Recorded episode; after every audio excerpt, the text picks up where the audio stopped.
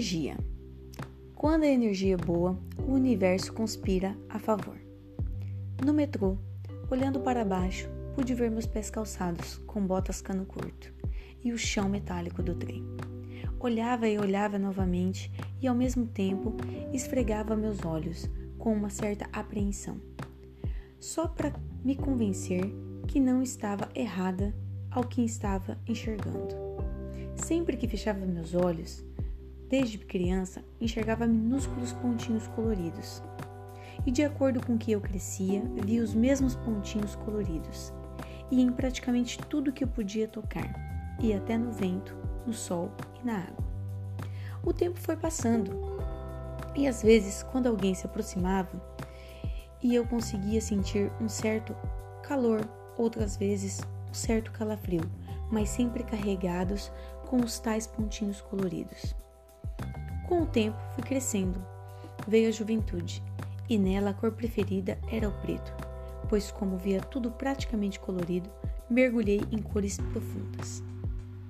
Com a maturidade veio a maternidade e tentei me expressar. Muitas vezes, embora meu parceiro fosse muito crítico, uma característica forte no seu caráter. Então fui ignorando o que eu enxergava, e quando ouvia as críticas em meus quadros, me sentia incapaz. Incapaz de desenhar, incapaz de me expressar.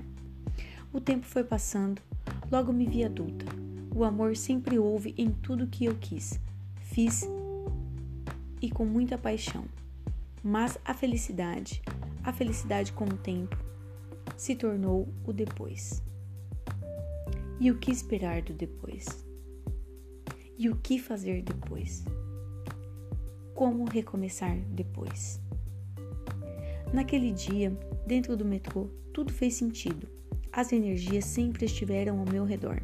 Sim, naqueles benditos pontinhos coloridos, sempre ao meu redor sempre nas ondas de calor ou gélidas, mas sempre lá. Então já era hora de viver e vibrar naquelas ondas e direcioná-las em tudo que eu quisesse ou fizesse em minha vida e pelo resto dela e viver nessa energia.